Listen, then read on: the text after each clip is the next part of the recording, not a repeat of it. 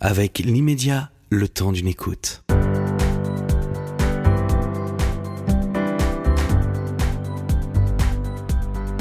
Cette émission vous est proposée par l'immédiat. Céline Maury et Patrice Arditi vous présentent Liberté d'entreprendre. Salut à tous, Liberté d'entreprendre avec aux commandes Céline Maury et Patrice Arditi. Et aujourd'hui, nous recevons Candice Cohen-Louillot, la cofondatrice d'une plateforme spécialiste dans la reprise d'actifs de fonds de commerce ou d'entreprise. Et avant toute chose, avant même que vous puissiez dire bonjour, est-ce qu'on doit encore vous appeler maître? Du tout, c'est fini. J'ai troqué ma robe pour le costume d'entrepreneuse. Voilà, donc bonjour à tous. Bonjour Candice. Et merci de me recevoir. Nous sommes ravis. Euh, vous nous en dites un petit peu plus sur, euh, sur la plateforme que vous avez montée?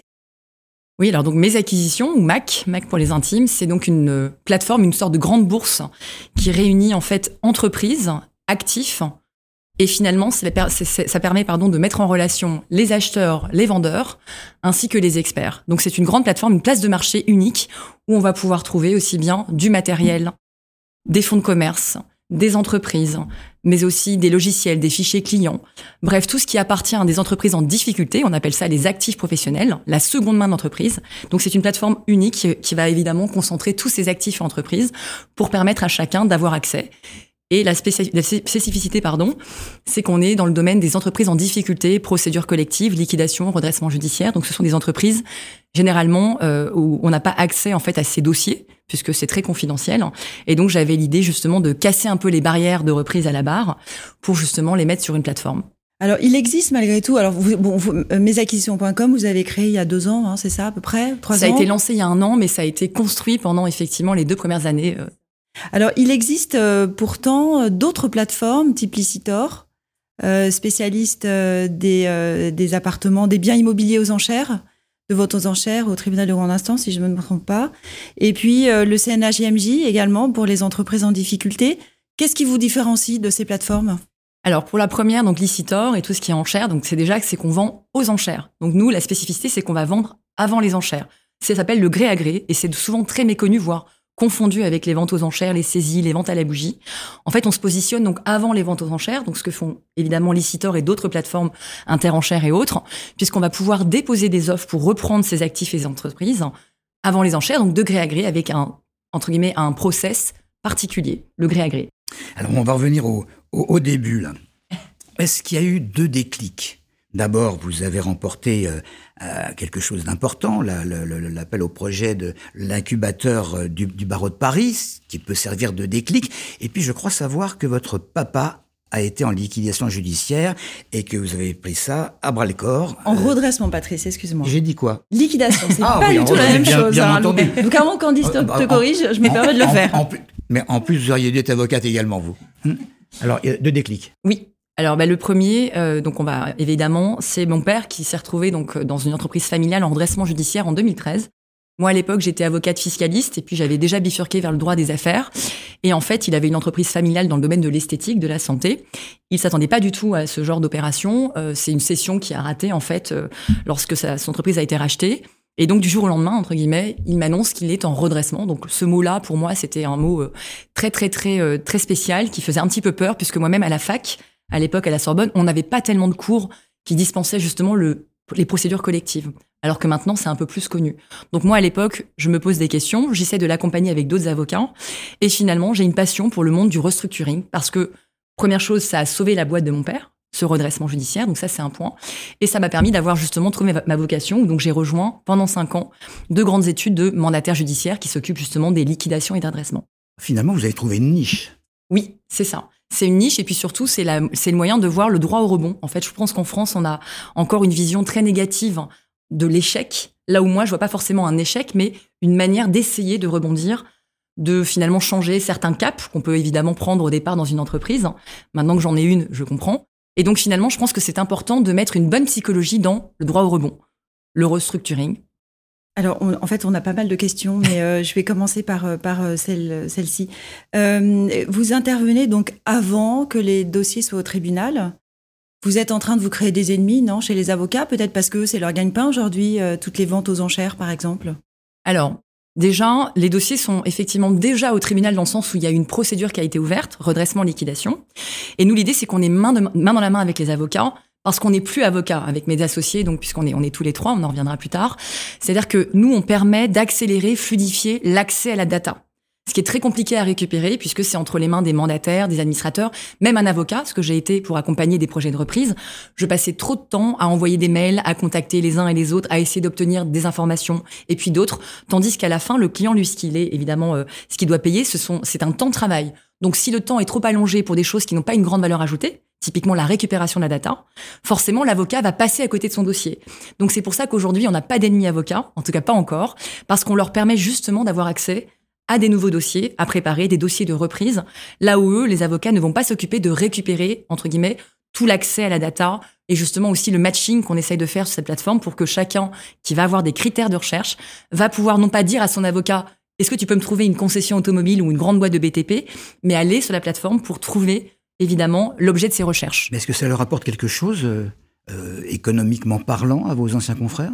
Bien sûr, ça, permet donc justement avec euh, un système nous entre nous qu'on fait d'un abonnement un petit peu premium qui va arriver. Donc là pour l'instant on teste un peu le terrain des experts partenaires mes acquisitions avocats sur toute la France. Donc c'est qu'aujourd'hui, ben, ça leur permet de générer des dossiers qu'ils vont facturer directement puisque ils sont libres de facturer leurs honoraires avec leurs clients. On n'intervient pas là-dessus. En revanche, on leur demande de faire un effort, un coût maîtrisé pour justement récupérer des dossiers qui souvent partent entre les mains d'agents intermédiaires pas d'avocat, parce que justement, l'avocat qui facture va pouvoir, si vous voulez, ne pas attirer l'attention d'un client qui va se dire, moi, je ne suis pas sûr d'obtenir le dossier, je n'ai pas envie de payer un avocat sans être certain de récupérer et de, récupérer, pardon, le dossier. Alors, tous les biens immobiliers, appartements, maisons que l'on trouve sur la plateforme mesacquisitions.com, ce sont des, des, dossiers qui sont liés avec les redressements ou les liquidations Enfin, les liquidations judiciaires, du coup, non pas les ventes aux enchères classiques. C'est ça, vous avez raison. C'est-à-dire que aujourd'hui, puisqu'évidemment on commence par cette niche et on est déjà en train d'ouvrir un entre guillemets un marché plus généraliste, c'est notre ambition, c'est que tous les actifs qui sont donc en liquidation ou en redressement, notamment immobilier, sont des actifs sur la base desquels on peut se positionner donc avant les enchères. Donc c'est avant qu'il y ait une date d'audience qui soit prévue. C'est-à-dire qu'il y a un laps de temps que nous on maîtrise avec justement les vendeurs, les mandataires et administrateurs, qui fait que si jamais on est suffisamment rapide dans la préparation du dossier, là où la plateforme permet de matcher, de trouver éventuellement un expert avocat. Et derrière, ça permet à un candidat de ne pas attendre les enchères, où les modalités sont différentes et parfois pas forcément attractives, en tout cas pour nos clients qui nous disent je n'irai pas aux enchères, là où le gré à gré est plus confidentiel. Ça veut dire que c'est tout bénéf également pour euh, les débiteurs? Donc les, les, les, euh, ce qu'on appelle le débiteur, c'est euh, le chef d'entreprise qui est en, en difficulté. c'est ça. En liquidation, ouais. Exactement, parce que l'idée c'est que ça puisse rentrer justement une somme d'argent qui va désintéresser les créanciers de la société en question et permettre aussi parfois aux dirigeants en difficulté de coopérer à la vente. Il va nous pouvoir nous donner des informations spécifiques sur un site industriel en liquidation à reprendre, lorsqu'on parle d'une imprimerie avec les histoires de pollution, tous ces sujets techniques, il est important de coopérer quand on est dirigeant, mais souvent en difficulté, on peut être un petit peu déprimé, on peut être complètement abasourdi par tout ça. J'ai vécu ça avec mon père, donc je sais de quoi je parle. Et quand il y a une plateforme avec des anciens experts de terrain, il est plus simple de donner une pédagogie autour de ça pour montrer que si tout le monde s'y met, ce sera mieux vendu, il y aura un vrai rebond pour son activité, et lui pourra, entre guillemets, rebondir et faire autre chose, notamment. Alors on a compris que vous, facilitez grandement l'accès au marché des, des, des ventes d'actifs. Mais est-ce qu'on pourrait avoir un exemple quand même pour, pour, pour, pour sentir exactement de quelle manière vous procédez dès le début? Bien sûr. Alors, pour un premier exemple, par exemple, on a un dossier qui arrive en liquidation judiciaire, en fonds de commerce. Donc, on ne reprend pas les dettes. Hein. Il faut savoir que quand on parle de reprendre un fonds de commerce en liquidation, on n'en reprend que les actifs isolés. C'est ce qu'on appelle une cession d'actifs isolés. Et donc, on entre à un moment donné à un cabinet dentaire à Paris, bien situé, qui est en liquidation. D'accord? Donc, ça veut dire qu'on a possibilité de reprendre le droit au bail, surtout au niveau, mmh. et éventuellement la patientèle qui Mais va. Pas que. Mais pas que. On va pouvoir reprendre la marque, on voilà, ou parfois on reprend les, les, actifs immobiliers dans ce dossier. Là, il n'y en avait pas. Il y avait donc un droit au bail très intéressant en liquidation. À ce moment-là, on a donc une partenaire avocate qui me met en relation avec un jeune chirurgien dentiste qui était encore salarié et qui rêvait de se lancer, d'ouvrir sa petite clinique à Paris. D'accord? Il n'avait pas forcément les moyens d'y aller sur le marché qu'on appelle in bonis, hors liquidation, avec une plus forte concurrence, des dossiers qui sont vraiment regardés de très près. Qui est le chirurgien qui va se positionner entre un senior, entre guillemets, et un très jeune? De temps en temps, le choix est compliqué. En liquidation, l'avantage, c'est qu'il n'y a pas cette discrimination, puisque c'est surtout l'idée d'avoir un dossier bien ficelé avec les garanties nécessaires à apporter. Ce que mes acquisitions va essayer de préparer avec les experts. Donc ce chirurgien qui n'aurait jamais pensé à acheter en liquidation, et pour cause, pour lui déjà, il ne pense même pas qu'il y a des opportunités, et il ne sait pas comment on fait. Il est arrivé sur la plateforme, ça a matché avec ce fonds de commerce, donc ce cabinet dentaire. Il a fait appel à notre expert partenaire, cette avocate, qui a préparé le dossier. On a évidemment récupéré tous les éléments. Aujourd'hui, il a ouvert sa clinique de chirurgie dentaire. Il est ravi. Il m'a envoyé évidemment l'invitation pour l'inauguration. On est très en contact et il trouve ça super. Il me dit à aucun moment j'ai pensé acheter quelque chose en liquidation. Mais là, pour bien visualiser, on peut pas avoir des chiffres. Qu'est-ce qu'il aurait dû payer s'il avait voulu s'installer avec quand même de l'argent derrière lui? Et qu'est-ce qu'il a réussi à obtenir grâce à vous? Bien sûr. Donc pour ce dossier-là, il, aurait pu, il a pu acheter autour de 100 000 euros le droit au bail avec l'intégralité de cette clinique. D'accord?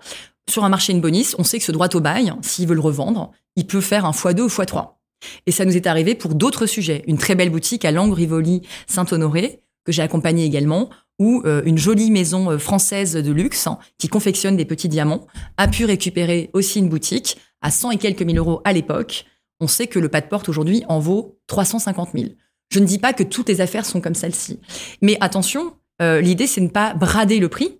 C'était une valorisation très intéressante. Simplement, le risque qu'on prend avec justifie évidemment d'avoir un prix évidemment décoté. Donc l'idée, ce n'est pas, pas de brader les éléments d'actifs, c'est de trouver le juste prix, de faire plaisir à toutes les parties, d'accord? Et que évidemment, si on va sur le terrain de la liquidation avec un risque plus important que sur un marché classique, d'accord, qui est maîtrisé, on peut faire une bonne affaire. Sur quelle base on voit qu'un prix est attractif? Alors, sur quelle base? En fonction des actifs, puisqu'on va avoir aussi bien de l'immobilier, de l'actif digital, il y a aussi des codes sources de start-up, on va avoir évidemment des logiciels, du matériel de production, des véhicules, donc c'est très varié. En fonction, on va pouvoir se baser sur des estimations ou des rapports d'expertise. Pour l'immobilier, on aura des rapports d'expertise qui sont préparés par des experts, qui sont missionnés par le juge et qui sont prêts à la cour d'appel, évidemment, donc ce sont des experts assermentés sur cette valorisation immobilière le candidat, avec l'accompagnement, mes acquisitions et éventuellement les experts autour, des notaires, des avocats, vont pouvoir tous ensemble proposer un prix. D'accord? Mais ce n'est pas un prix qui est impératif. Chacun est libre de proposer. En revanche, avec mes acquisitions, il n'est pas question de passer des offres qui sont dégradantes. Puisque moi, j'ai quand même une pédagogie importante quand j'ai lancé mes acquisitions, c'est de redonner de la valeur à la seconde main d'entreprise et de ses actifs. Donc si quelqu'un me dit je vais mettre 1000 euros sur quelque chose qui en vaut 100 000, évidemment, je ne vais pas le laisser passer par mes acquisitions. On est aussi, on a un peu un côté modérateur. Puisque l'idée, c'est qu'on remporte quand même l'offre, puisque nous, on a une commission de succès, qu'on soit sérieux auprès des tribunaux, des mandataires, des administrateurs, des dirigeants en difficulté, qui n'aillent pas se dire que mes acquisitions est là pour faire du mal à la valeur, au contraire. Donc, il y a vraiment ce sujet de assister à mettre la bonne valeur en face des trous. Vous êtes dans un domaine qui est un peu euh, confidentiel, euh, il y a quelques années, en 2008-2010, il y a eu pas mal d'affaires de corruption avec euh, des administrateurs ou des mandataires. Euh, entre deux dossiers aujourd'hui qui sont à peu près équivalents, comment ça se déroule? Comment le tribunal choisit? Est-ce qu'il y a encore ce système de, corruption, d'enveloppe? Il y a eu quelques mandataires, enfin d'administrateurs ou mandataires qui sont partis en prison, hein, notamment. Ah oui, il y a eu des vrais sujets et je, je, je, les ai moins connus puisque je suis arrivée un peu plus tard, moi, 2014-2019. Alors aujourd'hui, là où je peux vraiment, euh, j'insiste sur le sujet, on a à peu près 440 professionnels sur toute la France, mandataires, administrateurs judiciaires, sans compter tous les collaborateurs qui travaillent vraiment d'arrache-pied pour devenir mandataires associés ou administrateurs associés. Il y a une volonté d'assainir, d'accord, d'assainir complètement ce système. Les enveloppes, etc., ça pourra toujours exister, mais je dirais, il y a aussi la même chose chez les avocats, chez les pharmaciens, chez les médecins, chez les politiques. Ce n'est pas une excuse. L'idée, c'est de trouver des moyens d'assainir mes acquisitions, dès lors qu'on casse les barrières et qu'on donne l'accès à tout le monde qui viendra s'inscrire et qui sera sérieux, fait qu'on ne peut plus avoir les barrières sur les dossiers. Et lorsqu'elles existent, évidemment, moi, je vais au front pour expliquer que j'ai des doutes sur le fait qu'on me bloque certaines informations. Et c'est un travail que je fais actuellement. Et je dois dire qu'il est quand même très limité parce qu'on sent une volonté de sortir par le haut ce métier qui a qui plus est assez souffert pendant les années Covid où, bizarrement, on sauvait des entreprises avec des perfusions économiques très importantes du gouvernement. Mais pour autant, il n'y avait plus aucun dossier. On était tombé de 50 000 dossiers par an. Qui finance quand même le BFR de ces études, hein, qui a quand même un coût avec les collaborateurs, les assistantes, les bureaux, etc., les process. On tombe à 30 000 dossiers. Donc imaginez-vous, d'un coup, il y a plus de dossiers dans les études. Et derrière, on remonte à 40 000 et là, on a une accélération à nouveau. Donc toutes ces études ont souffert aussi des chômages partiels. On l'a pas forcément mis en avant, mais moi, je les ai connus puisque je lançais mes acquisitions et j'allais tous les appeler en 2020-2021 pour savoir ce qu'ils pensaient de mes acquisitions. Donc aujourd'hui, on a des jeunes et des moins jeunes qui se disent, il y a eu des scandales, il y en a quand même de moins en moins. Lorsqu'ils sont là, je pense que la presse, les réseaux sociaux font que ça, peut vraiment accélérer cette espèce de visibilité négative de ces métiers, tandis que ceux qui font ça par passion, et je peux les comprendre puisque j'ai été aussi passionné par ce secteur, on se dit, trouvons des moyens d'ouvrir les portes à des bons repreneurs, à des nouveaux candidats, mais aussi bien des gros candidats qui pourront du coup être un peu les mêmes pistonnés que ceux qui étaient toujours les mêmes pistonnés et les habitués. Mes acquisitions, c'est devenir le bon copain des mandataires aussi pour rebondir sur ce que vient de, de demander euh, Céline, vous avez conscience de d'améliorer l'image de la liquidation judiciaire? C'était un, un but? Alors c'est une, une, super question parce que je, je confirme que Comment ça m'est venu? Moi, pendant les cinq ans où j'ai travaillé en études de liquidateur, après, avoir été avocate fiscaliste chez Price, par exemple, là, c'était euh, super, euh, comment dire, ça faisait un peu rêver les jeunes fiscalistes quand j'étais là-bas en 2008-2011. Et pour autant, quand j'ai rejoint des études de liquidateur, mon on me dit, mais Candice, qu'est-ce que tu vas faire dans ce métier qui est tout sauf sexy? Moi-même, j'avais quand même, voilà, un côté un peu plus dynamique, euh, toujours un peu, voilà, souriante et haut. Donc, on se demandait ce que j'allais faire. Certains parlaient des croque-morts, etc. Moi, pendant cinq ans, je recevais franchement, aller entre 8 et 15 dirigeants par semaine en liquidation, notamment ou en redressement, souvent au bout du rouleau. Et on parle vraiment, j'allais dire par le haut comme par le bas, dans tous les niveaux d'activité, toutes les entreprises possibles. Et en fait, ce que je voulais, c'est qu'à chaque fois qu'ils sortaient de mon bureau, j'avais un challenge. Je voulais qu'ils sortent avec un minimum de sourire, qu'ils se sentent rassurés.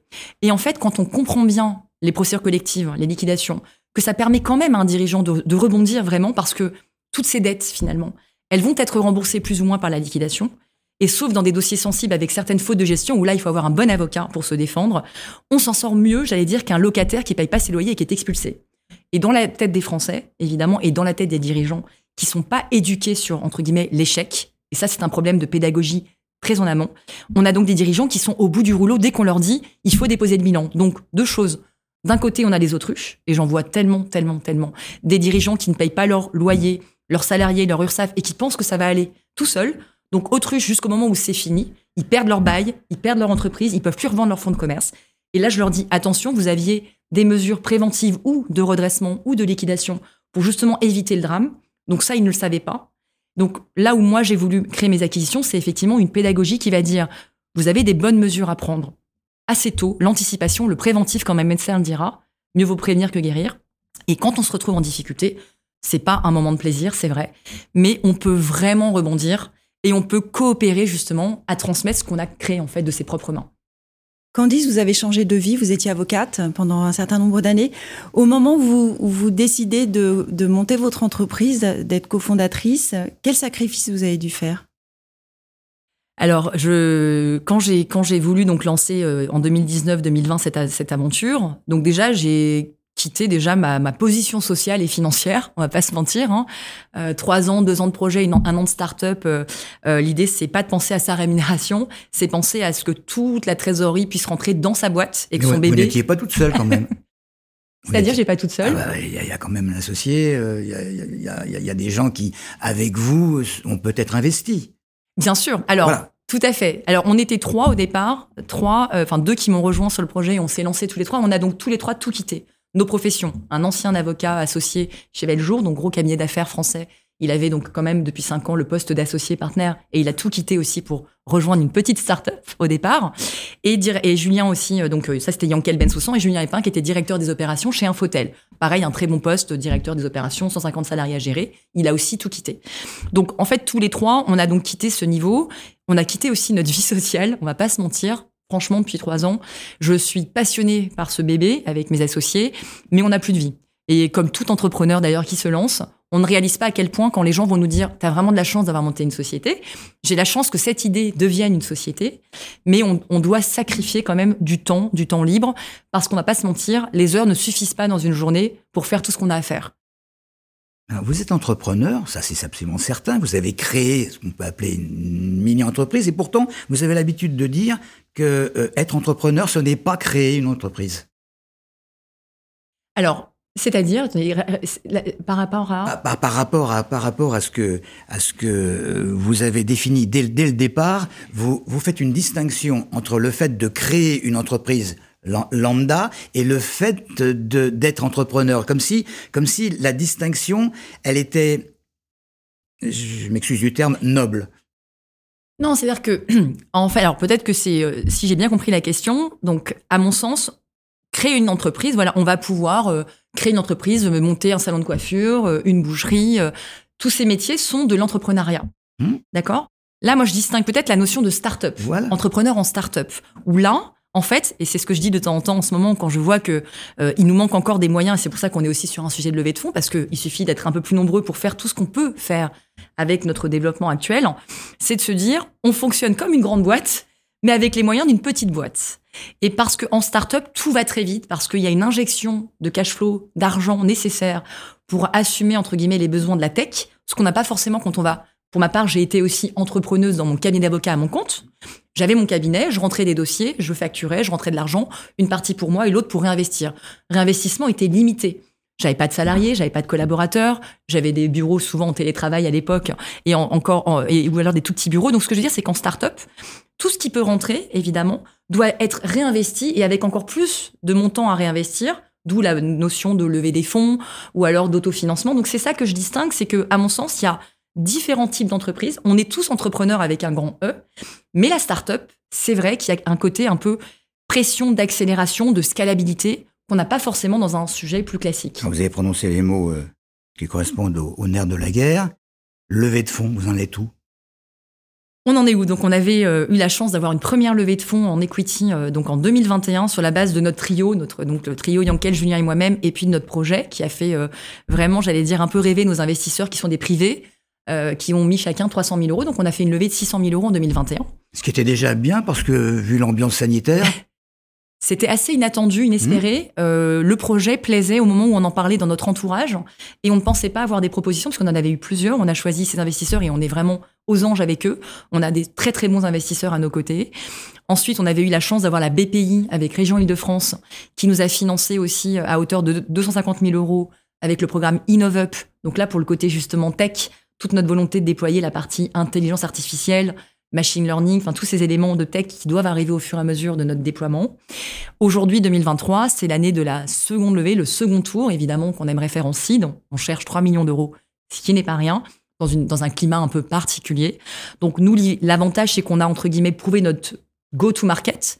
On est légitime sur ce marché, on nous reconnaît comme tel, on est, entre guillemets, euh, euh, les seuls à proposer ces services. Donc maintenant, c'est euh, trouver les bons investisseurs pour créer cette valeur, industrialiser pardon, notre commercialisation et puis justement internaliser des, équipes tech marketing produit. Donc là, on est en phase de recherche active qui s'accélère. Vous avez été incubé par le barreau de Paris. Euh, moi, je savais pas qu'il y avait un, un, incubateur. Vous pouvez nous en parler un petit peu. Et d'ailleurs, vous avez eu le premier prix euh, des startups du droit. Félicitations. C'est ça. Bah écoutez, merci. On était vraiment ravis. Alors l'incubateur, souvent, alors maintenant, il est un peu plus connu dans l'écosystème des avocats, notamment à Paris et dans certaines autres villes, puisqu'il y en a vraiment dans toutes les grandes villes. Ça, c'est un programme qui a été vraiment incroyable pour nous, puisque c'était vraiment au démarrage, on ne savait pas forcément euh, dans, dans quel, vers quel chemin on allait aller plutôt legal tech, maintenant on est fintech, mais à l'époque on était vraiment sur des sujets interprofessionnels. Donc c'est un programme de quatre mois, donc sur la base d'un concours, donc appel à candidature, c'était à l'époque en plein Covid. Donc on s'est motivé avec mes associés pour essayer de voilà de formaliser un peu notre notre concept hein, à l'été 2020. Et, euh, et, on a été accueillis par un, un, jury assez important, voilà, avec euh, des membres avocats qui travaillent, euh, j'allais dire, pro bono dans cet incubateur pour essayer d'accompagner les projets d'avocats qui rêveraient de devenir entrepreneurs notamment en start-up. Et euh, donc accueil très favorable parce que c'était justement l'idée de ne pas remplacer euh, l'avocat par des robots, ce qui fait souvent très peur dans le milieu des avocats plus traditionnels par rapport aux entrepreneurs. C'était de dire voilà, on va essayer de mettre ensemble justement cette espèce de d'écosystème de mandataires, d'administrateurs, d'experts comptables, d'avocats, de dirigeants pour essayer d'en faire justement une plateforme un peu à impact puisque voilà nos objectifs ne sont pas uniquement que de faire de l'argent dans la start-up, c'est avant tout d'avoir un impact dans la redynamisation des territoires, dans la reprise d'actifs matériels de seconde main. Donc on stoppe le gaspillage en rachetant des actifs qui sinon sont laissés abandonnés en l'état lorsqu'on n'a pas de repreneur, et de réouvrir justement le bar PMU du petit village comme euh, voilà la grande imprimerie. Donc ça a été très bien accueilli. Effectivement, levée de fonds, ça veut dire euh, sous-sous, donc euh, argent, mais on ne fait rien sans équipe. Tout à fait, c'est peu de le dire.